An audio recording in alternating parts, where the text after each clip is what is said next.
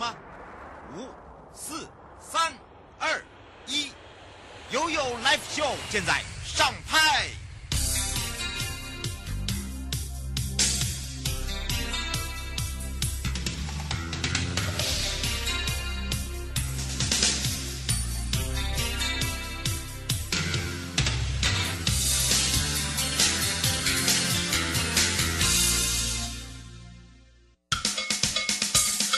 我跟你说，我跟你说，我跟你说，我跟你说，七嘴八舌讲清楚。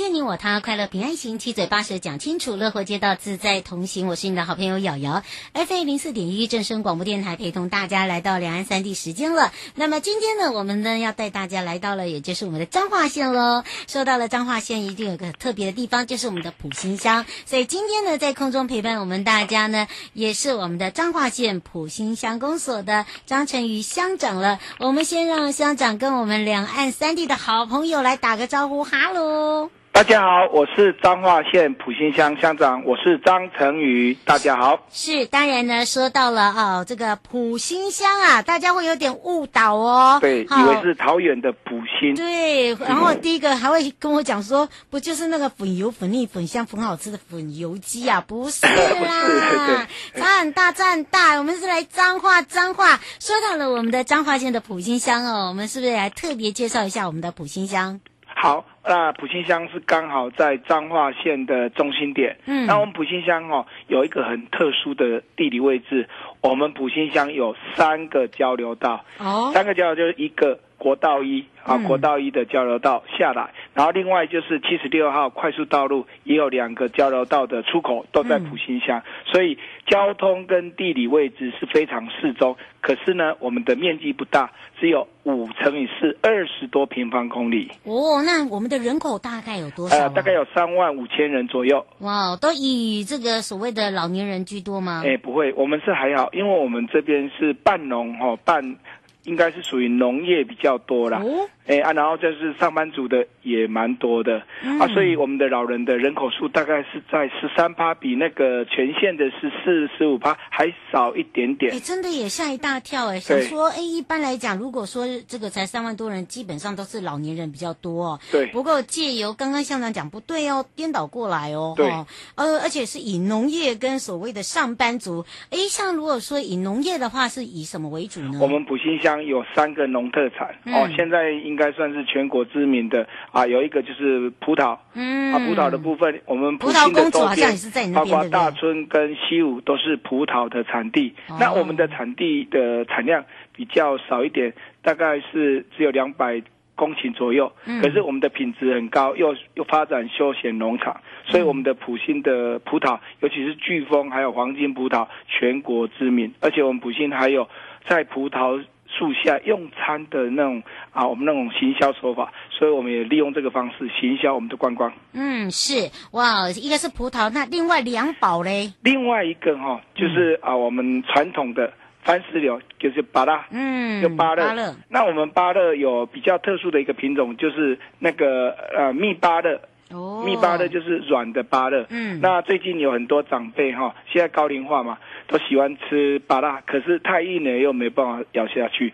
那我们埔心有很多，之前很多农民都有栽栽植那个软的芭乐。嗯，对，就是蜜芭乐。哦，叫蜜芭乐。对，好，这是二宝哦。那第三宝嘞？啊，第三个哈、哦，这个太太厉害了，各位都吃过那个芒果哈，嗯，那个什么金黄的，还有诶，我们很多芒果，可是我们埔心叫做金蜜芒果，蜜芒果，对，差别在哪里呀？我们的蜜芒果是摘장啊，哎，哦，对，大概在果树上大概七分熟。就要拿下来了，对，我们是七分熟才摘。嗯，七八分熟才摘，那跟一般的大概六哎五六分熟摘下来，然后再去啊再去那个熟成，这个是不一样的。哎，这个哈、哦，这个来到了我们的这个埔心乡哦，借由我们刚刚乡长哦一讲，大家有没有觉得？哎，对呀、啊，这些都是我们在超市，在这个都会地区哦，呃，爱吃水果的朋友都知道，哎，可是都不知道是从我们的埔心乡出来的，对、啊、像芒果的金蜜这个品种哦。就密密密密密芒果，在百分之九十都来自于彰化县的普兴乡。哇，人家常常在讲，要好的观光就要好的道路哦。所以呢，在今年的中央这个前瞻提升道路品质计划哦，其实说真的，对我们整个这个彰化县的普信乡，你觉得有没有一些帮助啊？这个真的帮助很大。我跟呃听众朋友分享哈，我们普信乡有一条贯穿啊以前旧的台糖旧铁道，嗯，贯穿呃园林市。啊，普新乡，是还有西湖镇的一个自行车，呃，那个台糖旧铁道。嗯，那我们台糖旧铁道它是，呃，日治时代的轻轨啊，可是后来变成自行车道，就变成一个啊便民的一个一般民众就是比较轻工具，包括机车、脚踏车的一个通行的道路。嗯，那我们在一百零六年透过我们前瞻基础建设，把这一个自行车道啊，把它这个。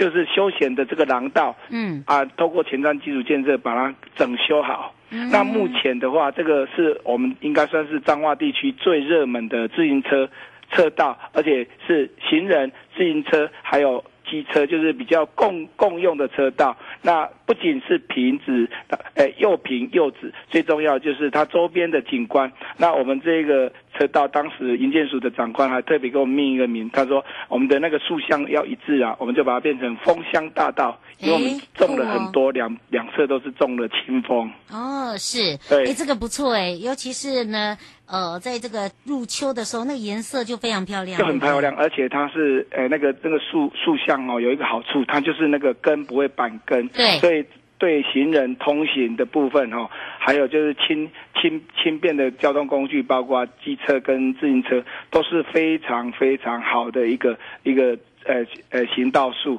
而且最重要，这一个是透过前瞻基础建设，我们大概有补助大概两千万。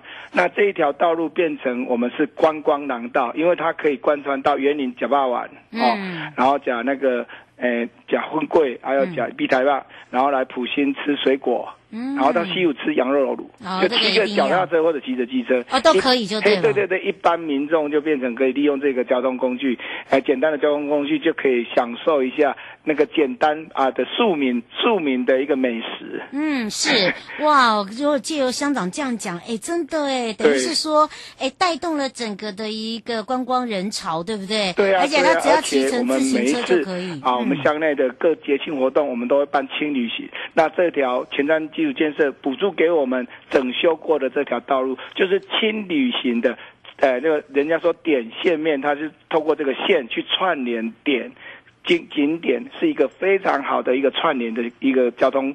呃，交通动线。嗯，是。另外，大家比较担心的就是哦，大家都知道这个所谓的呃管线啦，哈，还有就是那个人口盖、人孔盖啊。对。而以这样的话，我们这边也有来做这样子的一个配置跟所谓的这个改建的部分吗？其实哦，我们这个前瞻基础建设里面哦，它是希望能够用最啊，就是最有效的方式去解决人行通行的一这些啊。障碍点，那刚刚讲到人人孔盖啦，有一些人孔盖，还有包括那个侧沟啦，还有一些呃通行步道啦。嗯，那我们都透过这个前瞻基础建设里面一并把它整修完毕。嗯，所以前瞻基础建设对这个偏乡，对我们这种比较啊资源。比较少的一个偏乡哦，真的注意很大。最重要就是我们地方政府负担的比较少，像我们公所只负担百分之十七，那中央补助八十百分之八十三，这是无比的一个啊一个很大的一个补助，对，嗯、真的是太好了。嗯，而且呢，也协助整个一个道路的改善。对，你看哦，你我们让乡民也会有感，对不对？而且非常有感，嗯、因为我们、嗯、我们都是以生活圈的道路为优先做改善。嗯，那生活圈就是人口密度最高的一个我们的我们的道路使用最高的一个道路，嗯，是，所以呢，对于我们整个埔心乡的这个乡民来讲哦，因为、嗯、他们这个反映给这个乡长是最直接的，对，因为有时候在呃做一些工程的时候，我们要开说明会，他们带给你的这个反应是什么？我们很多乡民啊，他自从有政府在做这个前瞻基础建设之后，他们认为说政府利用这个前瞻。基础建设把我们整个比较人口密集，甚至它交通急需改善的那些瓶颈那个路面啊，做修复之后，其实这个最重要还是可以提高，就是给我们这些行人安全跟啊平安跟顺畅的道路。嗯、啊，最重要就是现在很多人中中老年人他们喜欢运动，嗯、那就透过这个方式，那个平整的路面也让他们行走的路路面更安全。嗯，等于是说呢，我们从这个呃整个不管是老年人他们喜欢使用的这个公园啦或活动中心啦，呃，甚至我们的这个学童也多吗？现在？哦，有我们。呃，前瞻也有补助，我们针对哈、哦、那个学校周边的那个啊通行啊人人本的通行步道改善。嗯。那我们透过用标线的方式，而不是去做安全岛的方式，或者是啊那那个人行道的方式。那我们透过这个标线的的那个色差，嗯，然后让那个行车，而且跟行人，他可以很明确的去区隔以外，可是他又能够让我们的行车跟行人能够。安全的在使用他们的道路空间。嗯，是哦，这个真的是通学的哦，这个一定必经之路啊。对，对，对。不过倒是请教一下乡长，在我们的这个学区的周边哦，有没有哪几条已经改善了？而且呢，对于孩子来讲，尤其是家长接送来讲，都非常方便的。有啊，我们就是有关于就是沿路路周边。嗯好，元路路也是我们啊普新就是最大最市区的圆路路，嗯、还有我们的新兴路、新兴路，然后还有再再来就是太平路，嗯，然后再来就是我们还有很呃，包括我们未来还有普新路，这个都是贯穿普新纵，包括纵线、贯线都是周边，尤其是我们太平路、我们太平公园，呃，太平公园跟太平国小在周边，然后还有我们相关的，包括那个啊我们的。凤霞国小跟那个吴凤国小周边，我们都透过这些前瞻的一个经费，让他们的学生的行人空间都能够释放出来，甚至给予很多啊，就是。行人不仅是安全以外，给行车也更能够注意到行人的一个动线。嗯，是借由乡长哦这么介绍才知道，哎，我们同学这边也在做了哈。对对对，做的非常完善，也已经是完工的部分了。对啊，不过呢，我们也知道了，这个借由乡长介绍，知道埔心乡并虽然没有这个老年化那么的严重啊、哦，是，但是呢，我们也是会面临到，对不对？对，所以我们都要先做好准备哦。所以在这个通行的环境，包含了无障碍的环境的建制，还有就是我们。这些呃，这个生权团体哦，在使用的部分，哎，其实会在我们的这个普星乡会常常看得到吗？还是说我们也有做这样的一个建构？我们其实这些道路都是生活圈的道路，都是每一个人几乎我们都会用得到的，七八十乡民看得到、用得到，而且、哦、而且最重要就是使用得到的一个道路。对，嗯，是呃，所以现在有正在做，也有在规划了。对，我们现在已经都有完成，然后我们最新规划的就是要把我们啊，就是连接刚刚我跟。听众分享的就是七十六号快速道路下来的普心路，还有就是我们的啊，我们一个新一个社区人口密集的新兴路跟周边的巷道，嗯、我们全部都要已经一并改善。嗯、那以过去的地方财政来讲是没有能力的，可是透过前瞻的补助，让我们这些路都变得非常非常的啊平整。最重要还有我们在观光景点，包括我们罗措天主教堂旁边，嗯，哦，还有我们啊相关的有一个宗教信仰中心，我们都有改。嗯，是，而且刚刚乡长也讲到，你看我也引以自豪的自行车道哈，可以一路串到底呀、啊。对，好，在吃这个所谓的庶民的小吃美食之外，另外一个呢，哎，您如何这个结合大众运输啊？还有就是说，你怎么样去规划哎使用的公共通行的空间啊？譬如说，哎旁边的这个医疗啦，哦，这个活动啊中心啦、市场啦、公园啦，好，这个怎么去做好串联？因为这些串联。的话，必须使用到就是道路的空间的宽呢，宽度这个部分。像那个我们以前，我们我们普信有一个布立的彰化医院，嗯，哦，那彰化医院的话，彰化医院它周边的道路啊，它是在都市计划内，它是高速公路特定区，那旁边还有一条新林路，那之前的道路的宽度都不够，是，那它呃透过我们啊前瞻跟啊我们的生活圈道路的一个计划之后，我们把。它有那个计划道路，呃，十米之前都没有开辟的，甚至周边连外的道路，我们一并开开辟之后，那包括就医环境，嗯，包括哦我们的交通，以前我们的车辆没有办法进入进入的，能够影也会影响到啊啊救灾的部分，我们都一并解决。啊，最重要就是这些连结的部分都是属于啊一般民众在几乎天天啊使用得到呃的道路。所以以前瞻基础建设现在的一个。补助方式跟补助的项目，嗯、对我们这些啊，刚刚呃，就是在属于城乡之间的这些城市，都有很大的注意。嗯，是迎接你我他，快乐平安行，七嘴八舌讲清楚，乐活街道自在同行。陪伴大家是彰化县的普兴乡公所，我们的张成瑜乡长介绍的非常详细之外，也欢迎大家坐会来我们的普兴乡玩。我们要非常谢谢我们的乡长哦。好，谢谢大家。带回来的时候继续悠悠宝贝啊。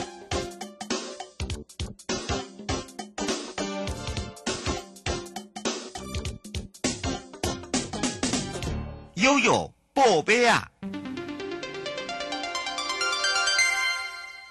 来到了悠悠宝贝啊，我们带大家来到的是垦丁国家公园管理处了。那么这一次呢，为了补助国立中山大学博士候选人李正章，多年来呢，致力在垦丁国家公园还有周边的地区，在观察所谓的路线。嗯，那这个路线呢，还可以做研究哦。他跟多位的国内外的线类分类学者哦，在这个国际期刊就发表了最新的研究成果。那么，总共呢，为恒春半岛增加了八种的路线记录，其中呢，就有四种呢是集中分布。在垦丁国家公园的港口溪，那么也新增了记录有八种，累积了物种多样性。李正章今年呢，呃，跟这些线类分类学者，包含了中兴大学的施习德教授、徐志伟研究生、新加坡大学教授 Key，还有我们的海洋大学的何平和教授，海洋。凯科中心的江国成研究员，包含了福建的集美大学施宜家教授等等，呃，来做合作。那么，在国际期刊的甲壳动物学，还有就是动物学研究，发表了最新的论文。那么，总共呢，在垦丁增加包含了颗粒方顎蟹等八种新纪录的路线。那其中我们刚才讲到四种呢，就是分布在。垦丁的港口溪，那垦丁国家公园的范围内记录到的路线，现在到为新现今为止呢，就已经高达了六十五种哦，真的很多哦。那么垦丁国家公园呢，是世界级的路线宝地，那么屡次有新的路线发现，那李正章就会在稍早，像二零一八年的港口溪发表了两种新种，那么二零一九他又再度的破新纪录八种。成果呢是非常棒之外，据统计啊，再加上这一批新发现，港口溪的陆蟹种类已经达到了四十五种，那么也是垦丁跟恒春半岛五大类蟹的热点，包含了什么呢？保利溪、后湾、香蕉湾、港口溪、出风鼻。哇，厉害！那么在全恒春半岛的路线呢，就来自有六十七种。那这些还是路线研究里的冰山一角哦，可能还有很多未正式发表或者是记录到的种类都在港口溪。那原来这个港口溪呢，酝酿的路线多样性在历年都是被低估的。然而呢，对于这些珍贵的路线栖息的环境，却被面临人为工程所威胁。以往呢，曾经有路线发表后，因为栖息地被破坏，啊、或者是被列为河川工程整治的对象。那么，哦、在这里也期待哦，相关的单位曾在地的居民可以来保护他们，让他们有一个栖息的环境。港口西下游跟河口呢，是全垦丁，也是全台湾路线多样性最高的地方。那么包含了鹅卵石这个路线栖息地，还有就是在河床好这边。那么我们也特别讲到这个八种新纪录的路线，包含了颗粒方颚蟹。还有又称它就是鹅卵石蟹，顾名思义就是它的体型像一颗鹅卵石。平常呢，它就是在那个清澈的淡水溪河流，那遇到的敌人就会装死，很可爱。目前为止呢，在这个港口溪。呃，这个浮水桥上面呢的上游跟中港溪的下游都会看到它们的足迹。那另外一种就是巴士尼毛蟹，它全身呢是土黄色的，而且有短绒毛。那么栖息地就是在泥巴环境，全身呢经常都是沾那个泥巴，看起来就很像一只泥娃娃。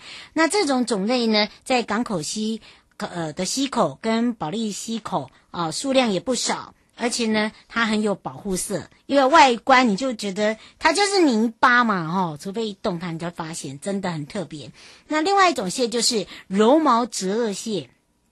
它是台湾已知同属蟹类中体型最大的雄性的大螯，具有两撮很明显的绒毛，所以它的特征很明显。目前台湾只有一只标本被发现，在地点就是港口溪的河床，受惊吓的时候，它就往深水处跑。推测呢，这个港口溪的栖息深水处。石缝里面应该还会有它的存在。那另外一种蟹叫做细爪凝香手蟹，早期呢曾经在后湾被发现过，当时呢没有正确的种名。那么一直到李正章呢在二零一七年的时候，在保利西调查的时候，在一处的草泽上面。大量的发现，今年呢，在港口西发现了少量的个体。那么，呃，这个也跟国外的标本比对，才知道哦，原来它就是细爪宁乡手蟹，很 特别吧？好，这些图片呢，都是在呃这个我们悠悠 Live Show Hello 台湾悠悠爱旅行跟我们的营建署官网都可以查查询到哦。那另外一种蟹呢，叫做柔毛泥毛蟹。啊，这个种类呢，早期只是香蕉湾的珊瑚礁区域可以发现。爆卵的母蟹，一直到二零一七年，李正章在绿岛跟垦丁都有发现这样的一个栖息地，它都是在珊瑚礁的细缝中，而且呢可以顺利采集足量的呃这个标本啊、后来也确认这是身份。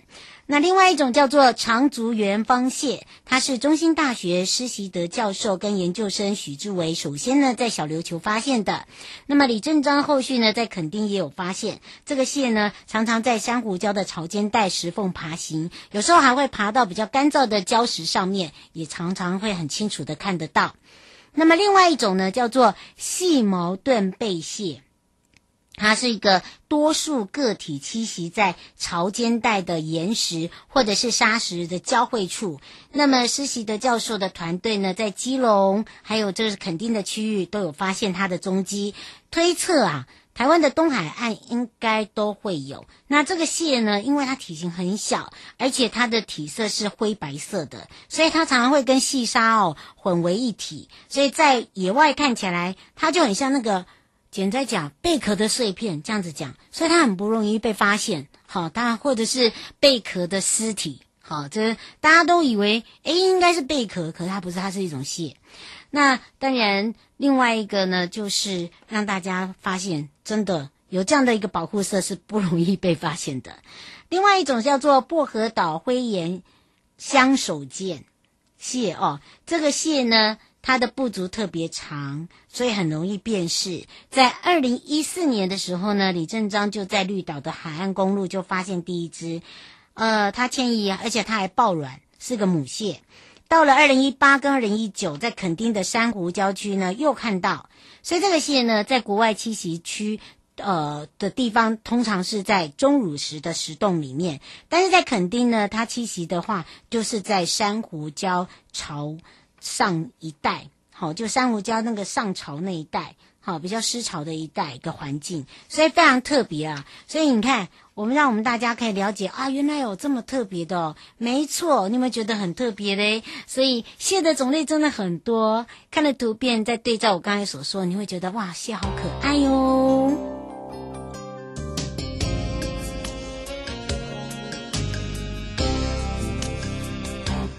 马上带大家来到了下水道工程处啦！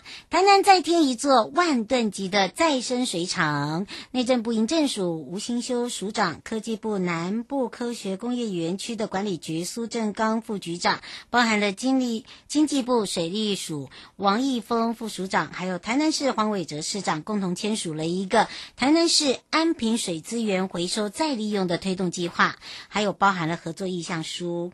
安平厂预计呢，在三年后可以供一万吨，五年后可以供三点七五吨再生水给台积电等公司来使用，也稳定了南科的高科技用水。那么吴新修署长也特别说明，因应整个台南科学园区的投资规模逐渐扩大，那么产业用水需求量就大了。那么继新建永康再生水厂之后，也供每日一点五五万吨的一个再生水。内政部呢再拔注三十三点六八亿元来补助新建安平再生水厂，预计呢在一百一十一年的六月就可以再供应一万吨，一百一十三。年的六月就可以再供应三点七五吨哦，给南科台南园区来使用，也可以让我们的企业呢把根留在台湾稳定发展。为了改善生活环境，其实从八十年起大规模的补助地方来兴办污水下水道建设，虽然不容易被看到，但是我们持续在做。目前台南市整体的污水处理呢，就达到了百分之四十四点六七，也是全市四成以上的生活污水已经过滤处理过了，有效的改善的就是在地生活环境跟水质。那么也再次的强调，未来呢也会跟市府团队再继续努力，加速的推动台南市的前瞻基础建设以及下水道建设，来持续改善整个市民生活用的品质，包含了稳定就业的环境。那么台湾珍贵的水资源跟产业朝永续发展的方向来做前进，达到呢循环经济前瞻政策的一个好目标哦。迎接你我他，快乐平安行，七嘴八舌讲清楚，乐活街道自在同行，我们就下次见啦，拜拜。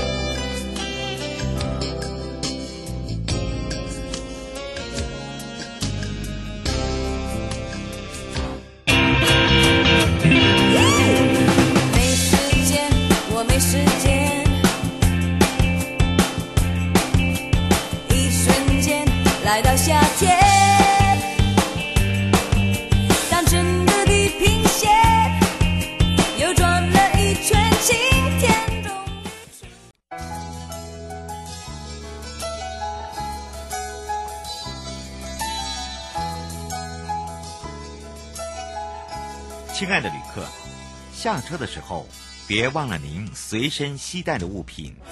交通部观光局关心您。